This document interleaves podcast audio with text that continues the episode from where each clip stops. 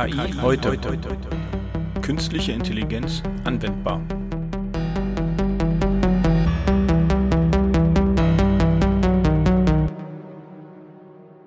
Jo, herzlich willkommen zu einer neuen Ausgabe von KI heute. Guten Morgen, Nina. Guten Morgen, Frank. Alles gut bei dir? Ja, alles bestens. Und bei dir? Ah, bei mir auch. Kurz vom Urlaub und deswegen habe ich auch immer gesagt, ich, ich war jetzt äh, gestern noch mal in der Suche. Ich hatte vor Jahren, das ist schon echt her, mal eine Grafik gefunden, was passiert so alles in einer Minute im Internet, äh, weil ich das damals total interessant fand, von wegen, äh, wo, wo geht die Reise hin? Und da dachte ich, das suche ich jetzt einfach nochmal. Und soll ich dir was sagen? Ich habe einen Artikel gefunden, der das für 2020 nochmal genau so analysiert. Finde ich super. Fundstück der Woche. Das ist total spannend. Du hast mir die, den Artikel ja zugeschickt. Mhm. Überwältigend, wie viele Zahlen, also wie viel das teilweise ist. Vor allem, sie machen jetzt nicht nur, ah, was passiert in 2020 in einer Minute im Internet. Da haben sie auch viele neue Kategorien drinne. Was ich aber auch cool finde, ist die Entwicklung mal ein bisschen aufzuzeigen. Ne? 2014 3 Milliarden Internetnutzer, 2020 4,5. Also auch da sind wir jetzt echt schon mal gut gestiegen. Und wenn man sich dann so anguckt, was innerhalb von einer Minute alles passiert, pff, bei vielen Sachen, ehrlich, ich kann es mir so gar nicht vorstellen. Ja? Nee, ist ein bisschen überraschend. So, wenn man überlegt, Twitter hat pro Minute 319 neue User. Neue, genau, neue User, wo ich nur dachte, pro Minute, krass, okay. Mhm. Was ich aber interessant finde und was, glaube ich, auch für 2020 spiegelt, ist, Zoom hat 208.000, über 208.000 Teilnehmer in Meetings pro Minute. Ja, kein Wunder. Ich glaube, das ist ein gutes Zeichen für die Corona-Zeit. Ich glaube, das sollte man mal beobachten, wie das davor und danach war. Auf jeden Fall spannend finde ich auch den Vergleich denn da zu Microsoft Teams, Mhm. dass da pro Minute im Vergleich nur 52.000 User online sind. Das stimmt. Zoom ist ja damals auch, ist eigentlich genau damit ja gut gewachsen. Ne? Und äh, Microsoft Teams ist sozusagen reingewachsen. Die hatten zwar schon was am Start, aber ich glaube, die haben eine Menge aus dieser Pandemie gelernt und Teams mächtig aufgebohrt in der letzten Zeit. Deswegen sage ich, ich glaube, wenn man das für 21 sich nochmal anschauen würde, finde ich das total interessant. Ne? Ja, eigentlich muss man das schon mal so auf die Merkliste setzen für nächstes Jahr, ob man da mal so eine Also gute Idee. Du, das nehmen, das machen wir. Wir versuchen mal nächstes Jahr das nochmal zu finden und gucken mal, ob wir die Analyse finden. Zumindestens mal, ähm, was passiert mit ähm, Teams und Zoom. Zoom. Ja? Interessant fand ich auch die Über Gegenüberstellung, ne, wie sich die, die Nutzung im Vergleich der Jahre so verändert haben. Das finde ich auch ganz, ganz cool. Ne? Ja. Also man kriegt da richtig so die Pandemie, Pandemie mit. Ne? Genau, man sieht so den Unterschied. Also bei Facebook fand ich das total spannend. Ne? Bis 2015, 24-7 immer jemand da und dann erstmal nicht mehr und 2020 auf einmal wieder. Mhm. Ah gut, jetzt sind wir eigentlich in einem Podcast mit KI heute und wollen uns ja gar nicht so viel mit dem Internet beschäftigen. Trotzdem fand ich das von der Art und Weise ganz interessant, weil wir haben ja mal gesagt, KI basiert auf Daten und wenn man sich mal überlegt, was innerhalb von einer Minute übers Internet geht, Bargeldüberweisung, Onlinehandel ist extrem gestiegen und das sind ja auch die Teile, wo eine ganze Menge an ja, künstlicher Intelligenz nachher eingesetzt wird, um bestimmte Schritte zu automatisieren. Und da sind wir jetzt auch ein bisschen in dem Thema heute, weil wir wollen uns ja heute ein bisschen mit Dokumente befassen und ehrlich gesagt, ich bin deswegen auch über diese Grafik sozusagen gestolpert, weil ich dachte mir, kriege ich irgendwie raus, wie viele Dokumente denn jetzt im Augenblick so verwendet werden? Ähm, ist gar nicht so einfach. Das ist deswegen diesen, diesen Internet-Traffic rauszuholen. Das kann man noch rauskriegen. Aber wie viele verschiedene Dokumente zum Beispiel in einem Prozess in einer Behörde verwendet werden oder in, in Banken, wie viel davon digital sind, wie viel davon analog sind, ist total schwierig. Also ich habe da noch nicht so viel gefunden auf die Schnelle. Zahlen, Daten, Fakten. Dokumente werden ständig und überall benötigt und verarbeitet. Sie sind vielerorts noch die Basis der Kommunikation. Das manuelle Bearbeiten von Dokumenten ist nicht nur zeitaufwendig und fehleranfällig, sondern oft auch wenig wertschöpfend. Gartner-Studien haben ergeben, dass der durchschnittliche Betrag der vermeidbaren Nacharbeiten in Buchhaltungsabteilungen bis zu 30 Prozent der Gesamtzeit eines Vollzeitmitarbeiters in Anspruch nehmen kann. Und in vielen Bereichen liegen die Dokumente noch nicht mal elektronisch vor, wie zum Beispiel bei Gerichten. Und genau hier setzt Document Understanding an. Der Begriff Dokumentenverständnis bezieht sich auf den Bereich, der sich mit der logischen und semantischen Analyse von Dokumenten befasst, um für den Menschen verständliche Informationen zu extrahieren und in maschinenlesbare Form zu bringen. Ja, Spannendes Thema hatten wir uns heute rausgesucht. Und Mo, du bist heute zum zweiten Mal bei uns, wenn ich richtig gezählt habe. Ich glaube, äh, da liegst du richtig, ja. ja, wir haben dich aber nochmal eingeladen, weil du hast damals was erzählt zu äh, Intelligent Automation und jetzt gibt es quasi eigentlich eine Verfeinerung davon, Document Understanding. Ja, richtig. Also Document Understanding ist letzten Endes auch nur eine Spielart der intelligenten Automatisierung. Ja, mit einem Fokus auf Dokumente, beziehungsweise das, die Verarbeitung von Dokumenten, wie Document Understanding ja schon andeutet. Aber ja, es hängt äh, ganz klar zusammen. Also es ist quasi dasselbe Spielfeld, wenn du so willst. Selbes Spielfeld klingt gut. Wenn du sagst, das ist das gleiche Spielfeld, wo hilft denn Document Understanding da genau?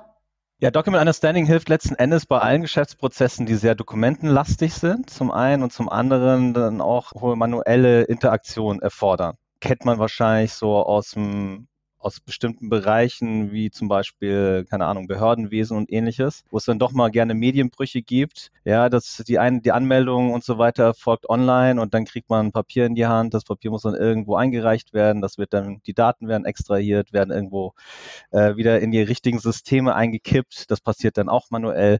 Document Understanding nimmt sich praktisch vor, mit Hilfe von Automatisierung und insbesondere dann auch Hilfe unter Zuhilfenahme von Machine Learning Services, vortrainierte oder eigene Machine Learning Services, diesen ganzen Prozess zu verschlanken, effizienter zu machen und dabei zu helfen, einfach weniger manuelle Arbeit auf dem Weg von Startpunkt A bis Endpunkt äh, Z zu haben. Ja, Im Endeffekt geht es darum, den, den Menschen Intelligenz zu unterstützen bei seiner täglichen Arbeit. So wie es er eigentlich auch Intelligent Automation generell immer versucht, ganz egal, ob man jetzt über Conversational AI oder Anomalieerkennung oder sonstige andere Spielvarianten der intelligenten Automatisierung spricht.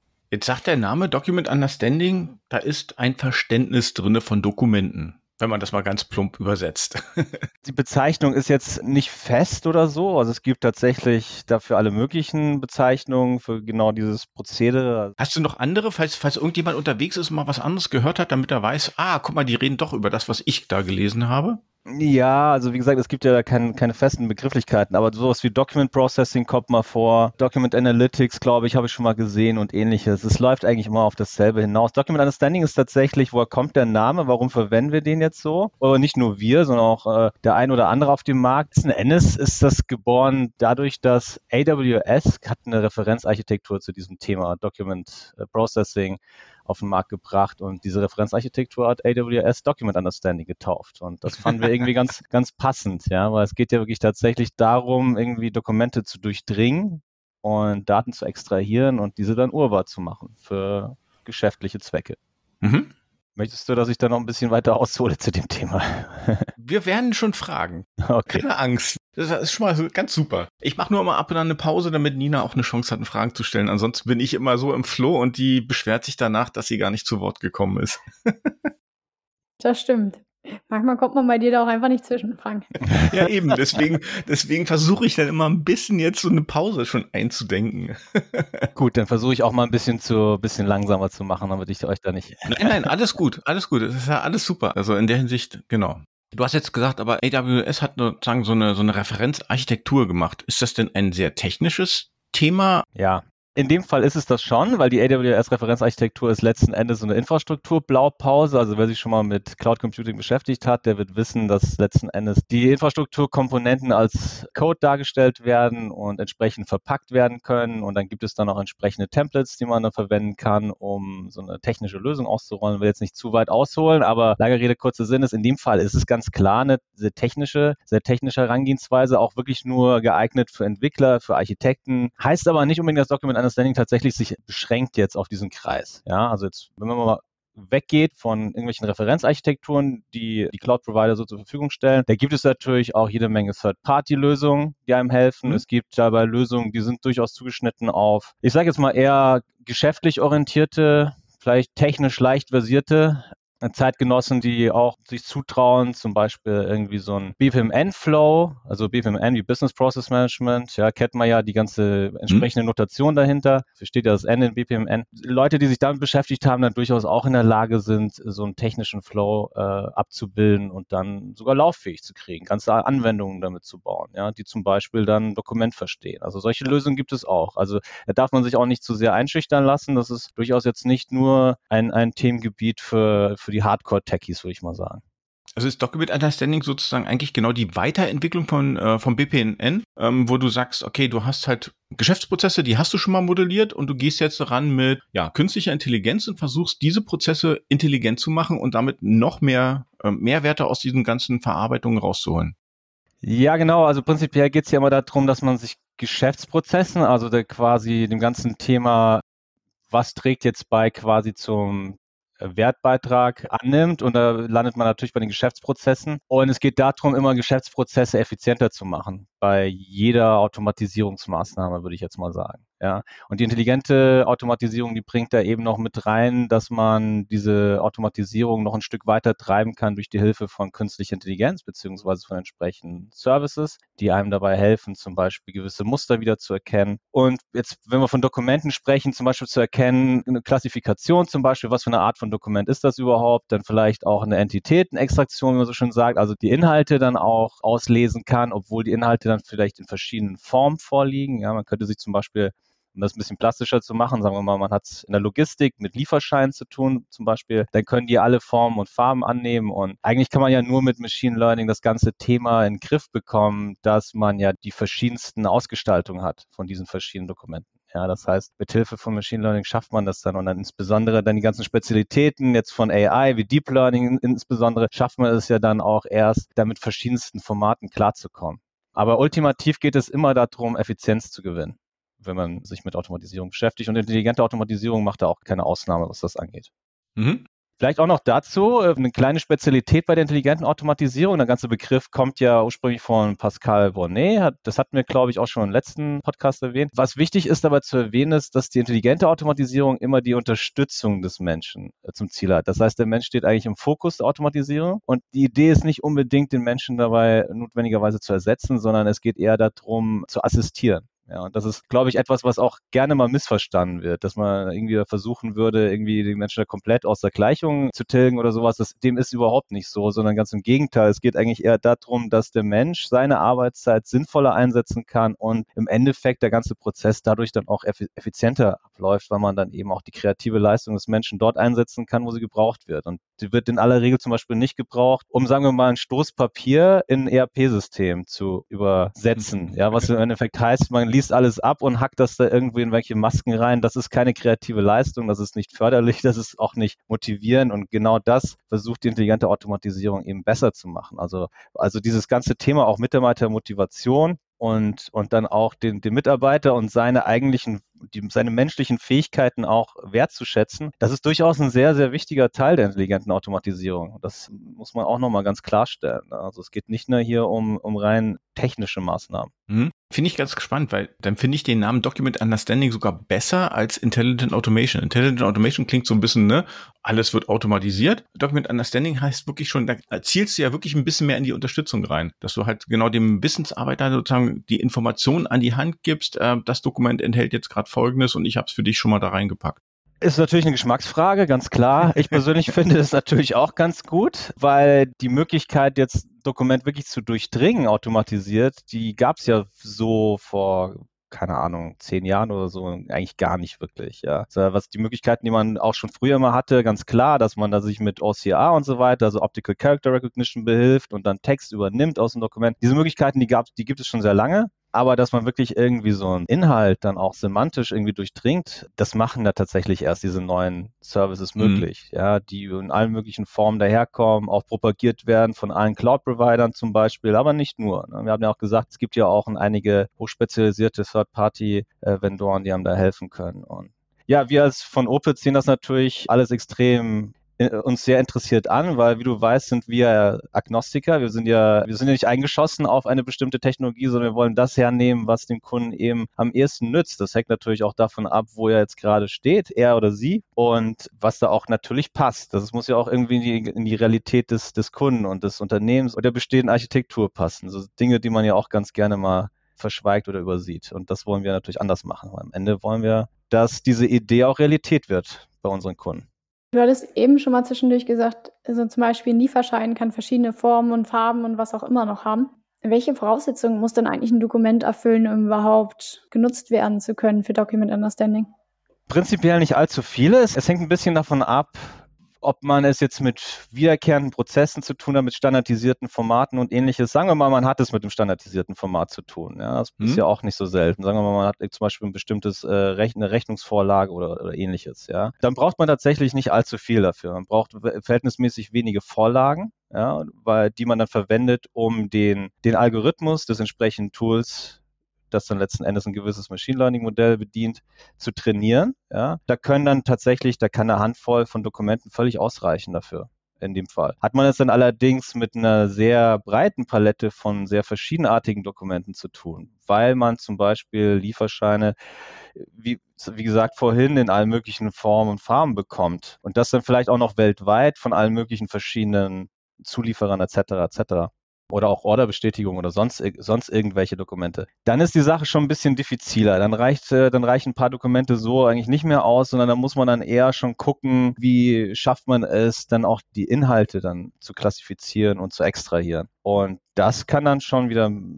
deutlich aufwendiger werden. Da kann man jetzt aber auch so pauschal gar nicht sagen, äh, was ist zum Beispiel, wie viele Dokumente braucht man dafür oder was braucht man dafür generell, sondern das hängt tatsächlich auch ein bisschen von der Komplexität der Materie ab. Hast du ein schönes Beispiel, wo du sagst, wo das mal einfach äh, zieht? Man, du hast eben gerade Rechnung gesagt, da würde ich ja, da hätte ich ja schon ganz viele Fragen in diese Richtung. Ja. Aber hast du noch ein anderes schönes Beispiel, wo, wo du sagst, da macht es total Sinn?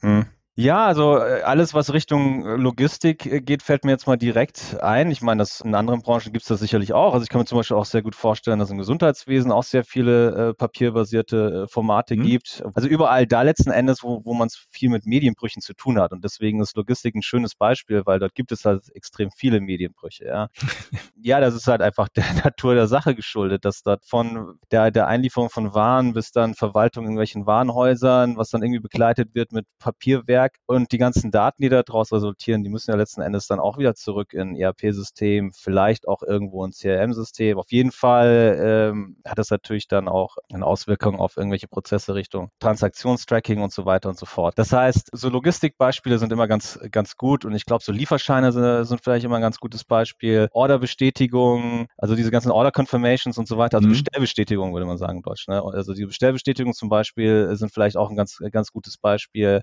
Ja, ich glaube, das, das würde mir jetzt mal so spontan einfallen, weil auch gerade diese Sachen, die kommen, gerade diese Art von Dokumenten, die kommen halt auch wirklich in unglaublich vielen Variationen. Ja, wenn man da mit vielen Zulieferern zum Beispiel zu tun hat, ja, dann kann man da auch beliebig viele verschiedene Variationen hautnah miterleben aber nicht nur die verschiedenen Variationen, also inhaltlich, sondern auch, wie sie dargereicht werden sozusagen. Ne? Also natürlich die Papierform, haben wir schon gesagt, aber äh, klar, die werden natürlich dann auch irgendwo gescannt, das heißt, dann hat man es mit PDFs zu tun, dann kommen vielleicht noch Bilder raus, dann sind vielleicht die Dokumente zum Beispiel abfotografiert worden oder ähnliches. Das heißt, da hat man es ja dann auch nochmal, wie, so, wie man so schön sagt, unstrukturierten Daten en masse zu tun. Ne?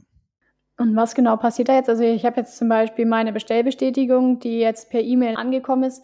Äh, wie sieht dann die weitere Verarbeitung damit Document Understanding aus?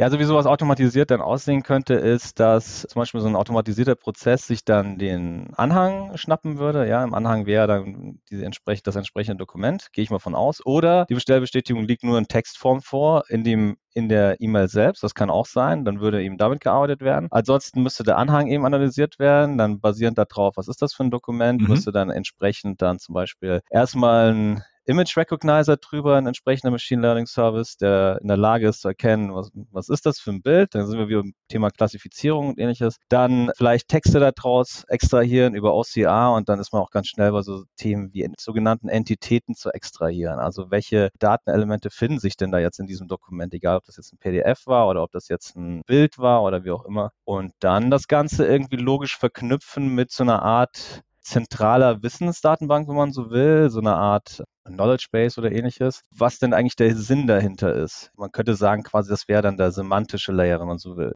rauszufinden, was hat es denn jetzt eigentlich mit diesen Entitäten überhaupt auf sich und daraus dann logische Schlüsse zu ziehen. Zum Beispiel dieses Gekrickel, das könnte zum Beispiel auch handschriftlich sein, irgendwie oben links, das ist jetzt anscheinend die Seriennummer für dieses Produkt oder ähnliches und das äh, dann entsprechend weiter zu verwenden.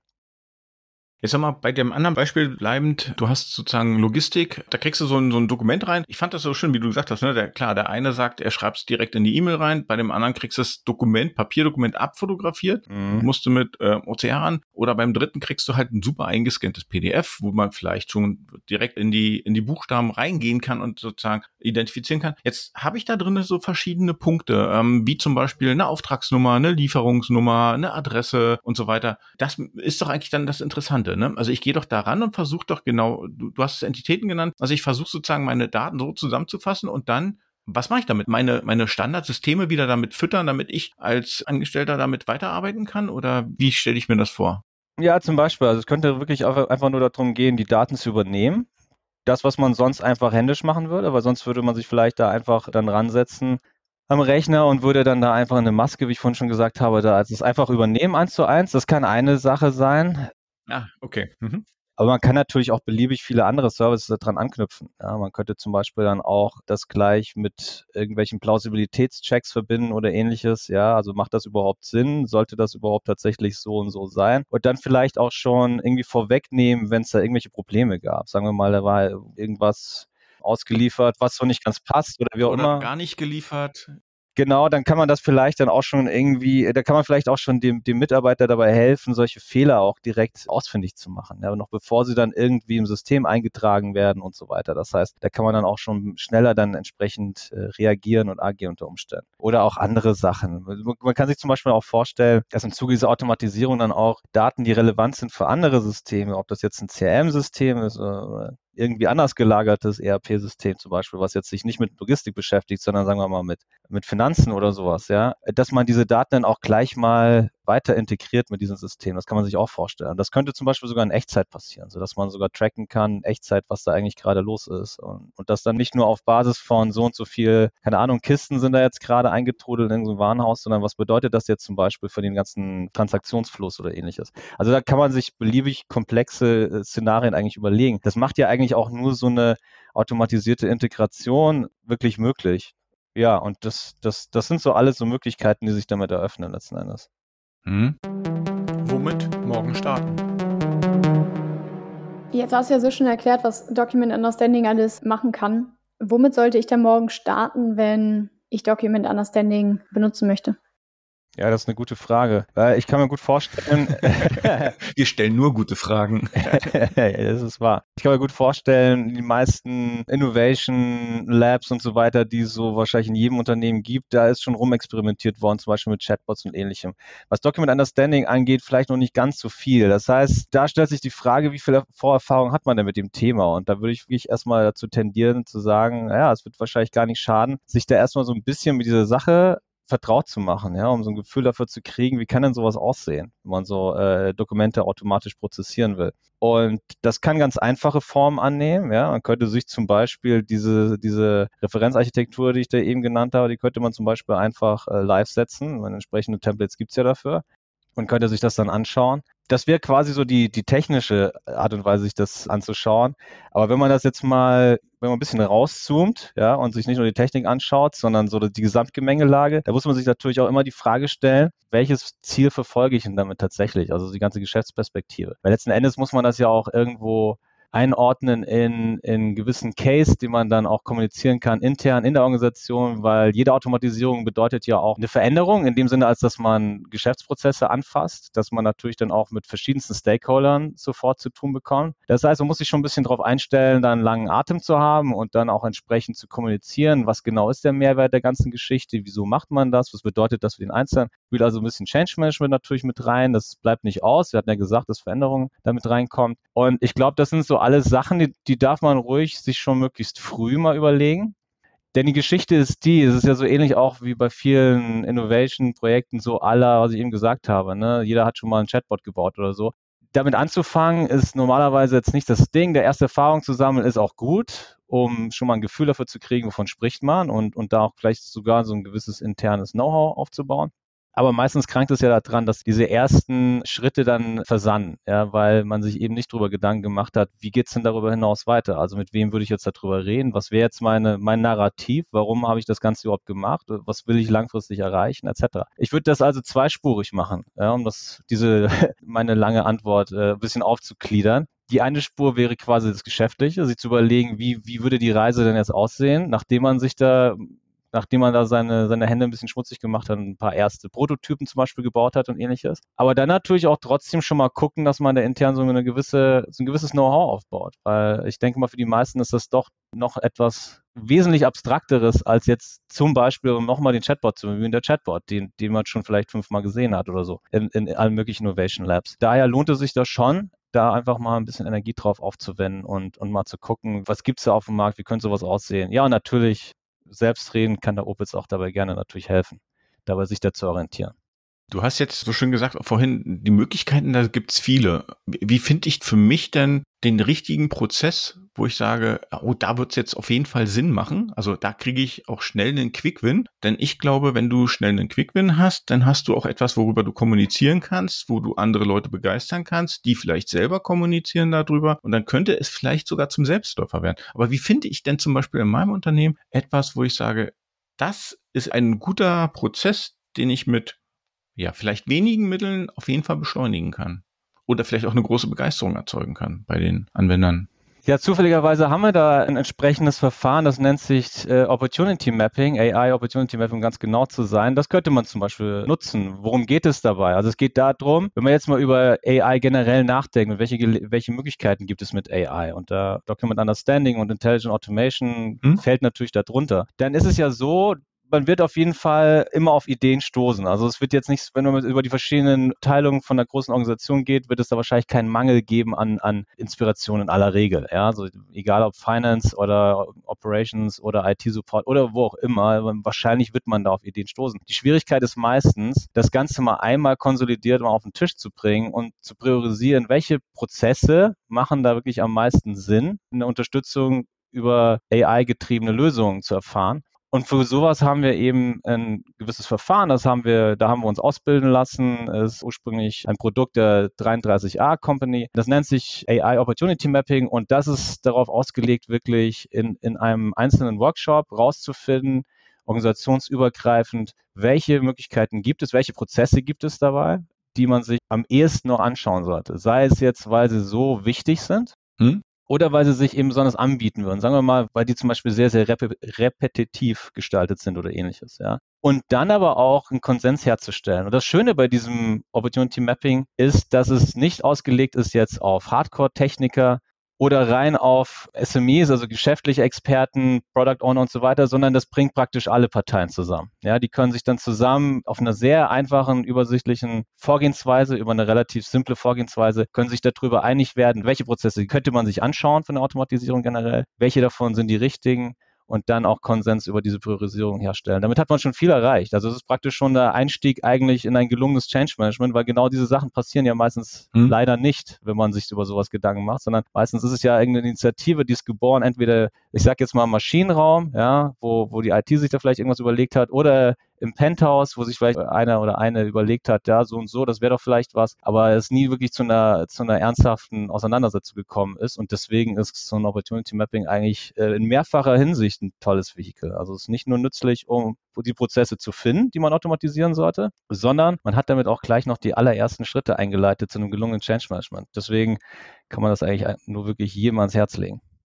Klingt spannend. Und du hast jetzt schon ein paar Sachen wieder gesagt, wo ich eigentlich nachfragen wollte. Deswegen, ich versuche es mal kurz zusammenzufassen. Sprich, ihr fokussiert in dem Opportunity Mapping mehr auf die Prozesse und weniger auf die Technologien. Richtig. Ihr schaut dann halt in die Prozesse rein, okay, was könnte denn da helfen an Technologie? Aber das ist ja weniger techie-lastig. Also genau. Im Endeffekt ist es mir jetzt ja auch eigentlich egal. Wenn ich den Prozess identifiziert habe, wo ich es machen kann, ob ich das jetzt mit einer äh, Library A oder B mache oder mit Hersteller XY, da gibt es, glaube ich, genügend Möglichkeiten. Wichtig ist doch nur, wo finde ich jetzt den Hebel im Unternehmen? Genau so ist es. Und letzten Endes, Architektur ist ja letzten Endes auch immer ein, eine Frage von, von Einschränkungen. Ne? Also ich, wenn ich von Enterprise-Architektur spreche, spreche ich auch gerne von Constraint-Based Architecture. Mhm. Und das ist halt die Realität. Zum Beispiel, viele Unternehmen können zum Beispiel keine Cloud-Services nutzen. Entsprechend äh, kann man ja auch gar nicht vorher sich schon einschießen auf eine bestimmte Technologie, sondern man muss halt einen gewissen Lösungsspektrum muss man aufspannen mhm. und muss sich da drin orientieren, was passt denn jetzt dazu. Aber viel wichtiger ist erstmal die Frage natürlich, was, welche Prozesse sollte man angehen? Und wie gesagt, ne, da einen gewissen auch Konsens darüber zu bekommen, weil die Gefahr ist immens, dass man mit sowas startet, mit sehr, sehr guten Ambitionen und am Ende ist es halt ein weiteres Innovationsspielzeug gewesen, gewesen, was irgendwo in der Ecke vers versandet. Und das war, weil es einfach diesen Drive nicht bekommt, den es eigentlich hätte vielleicht verdienen können. Aber da war dann auch, das hängt dann eben damit zusammen, wie gut man sowas vorbereitet hat, ja, um das dann tatsächlich in, in die Organisation einzuführen. Genau, deswegen kann ich auch nur sagen, selbst wenn unsere Zuhörer jetzt zum Beispiel sich überlegen, hey, das ist für mich überhaupt nicht neu, Document Understanding, das habe ich doch in irgendeiner Form schon gemacht und da, kenn, da vielleicht kenne ich mich sogar selber damit aus, super. Das heißt, das heißt aber nicht unbedingt, dass es sich nicht vielleicht lohnen könnte, tatsächlich nochmal darüber äh, darüber nochmal zu sinnieren, was kann man vielleicht noch machen, um dieses ganze Thema dann auch in die Breite zu bringen, also in die Organisation zu tragen und äh, dafür zu sorgen, dass dann auch der Mehrwert erkannt wird. Ja, und da gibt es viele Maßnahmen, die man greifen kann. Und mit solchen Fragen können wir zum Beispiel auch behilflich sein. Also wir helfen ja nicht nur geneigten Kunden, die sich noch gar nicht in diesen entsprechenden Gebieten betätigt haben, sondern auch gerne diejenigen, die sagen, ah, eine zweite Meinung oder vielleicht da noch und hier nochmal irgendwie nacharbeiten, wäre vielleicht ganz sinnvoll, damit das Ganze auch wirklich äh, zum Fliegen kommt. Da helfen wir natürlich auch sehr, sehr gerne mit. Überhaupt keine Frage. Ja, das war jetzt ein schönes Abschlusswort. Danke, Mo, die Zeit ist um. Und ähm, ich fand es wieder sehr spannend rauszuhören, wo, wo das greift und bin gespannt. Ähm, ich glaube, du wirst nicht das letzte Mal hier gewesen sein. Wir werden dich irgendwann nochmal wieder einladen, gerade wenn es darum geht, irgendwie vielleicht das eine oder andere speziell aus dem Kundenkontext mal zu erzählen. Wie gesagt, Nina und ich, wir sind immer daran interessiert, Kundenstories zu hören und äh, Ansätze zu hören. Danke euch, macht immer wieder Spaß. Gerne.